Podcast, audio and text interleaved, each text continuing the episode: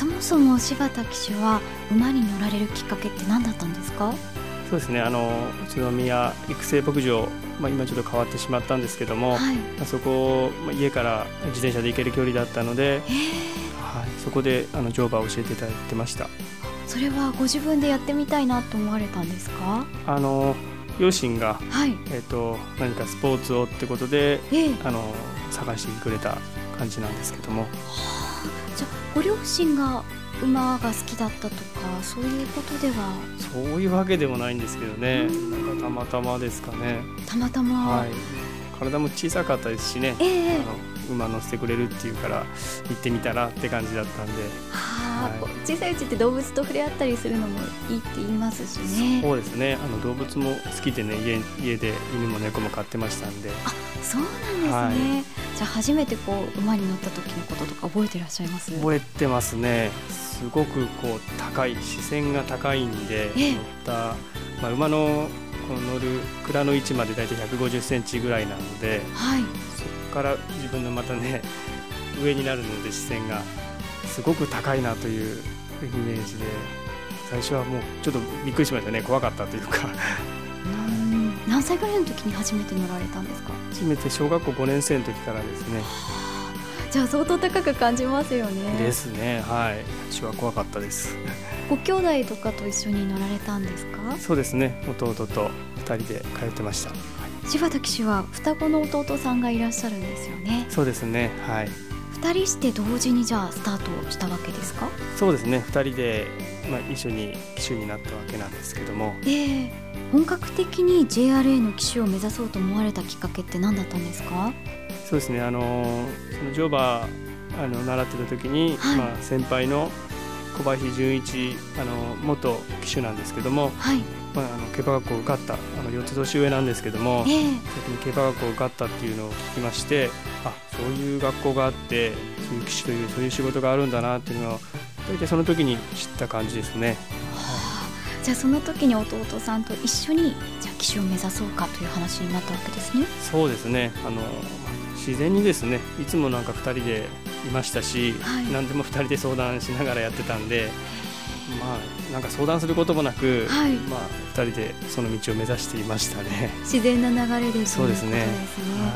でもあの競馬学校って私のイメージではすごく厳しかったりあと体型の管理であったりとても難しいイメージがあるんですが実際どうなんでしょう？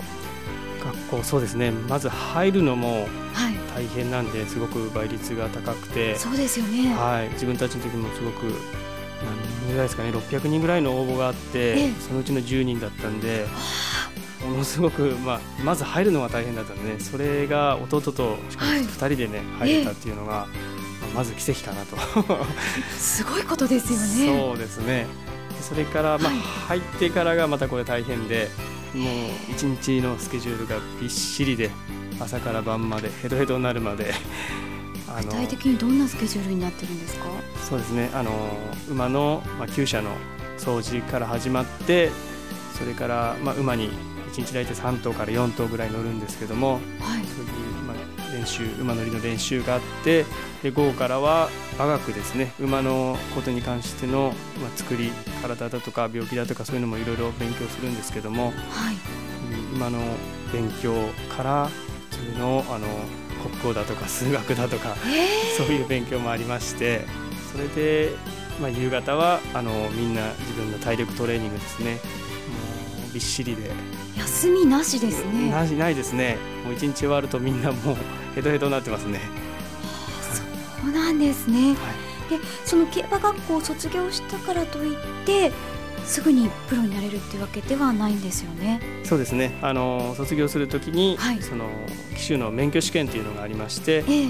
まあそれに合格しないと免許はもらえないんですけれども、まあそうですね。その免許試験の前にはみんな必死で頑張りますね。あのまあ学科の方もありますし、はい、もちろんその乗る実技の方もありまして、え、その時は大変でしたね。どれかが欠けてもダメすべてがこう揃ってないといけない、ね、そうですね。みんなあのその平均以上はやっぱ取らないといけないので、はい、一番大変だったことって何ですか？お菓子ですかね。お菓子？あの甘いものを持ち込めないっていうかね、はい、あやっぱり体型管理という面でですか？そうですね。あの体重がやっぱ増えたらいけないからという理由だったと思うんですが、えー、甘いもの一切禁止だったので、はい、柴田騎手は甘いものはお好きでいらっしゃったんですそうですね。その時の多分反動がありまして、え今もう 本当甘いものばっかりですね。えそうなんですか？本当に好きなので、はあ、でも今はもう食べても全然太らない。太らないですね。じゃあその当時我慢していたものをいろいろとって感じですね。そうですね、えーまあ、その後 JRA 史上初の双子騎手としてめでたくデビューされましたね。その後ってまた学生時代学校時代とは違ったと思うんですけれどもいかがでしたか？そうですね。やっぱりあの、まあ、プロの世界ですからね、はい。すごくやっぱ厳しいですね、なかなかやっぱり成績が出ないと、はい、やっぱり乗り馬もやっぱどんどんなくなってきますし、はい、厳しいですね。一番厳しいなって感じた時っていつ頃ですか？まあ、年間一つも勝てない年も何年かあったんですけども、はい、まあ、その時はさすがにきつかったですね、うん、あのもう騎手は諦めようかなっていう気持ちになりましたんで。それでも諦めなかったその原動力となったものって何ですか？あの自分やっぱり騎手になりたくてここまでやってきて、はい、まあ、何一つこう、まあ、自分が思ったように成果というかね結果が残してないので、これじゃあやめても本当中途半端になるしなんかこう自分がもう納得いくまでやって、まあ、それでダメだったら仕方ないなと思ってたので、はい、まあ、まだ何かできるんじゃないかなってずっと思いながらやってました。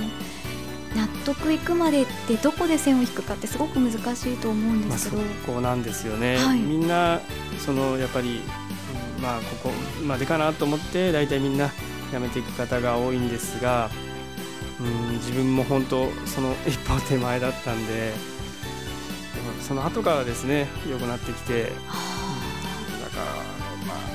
本当にダメだなと思ったとこから、はい、もうひと踏ん張りしたらなんか違う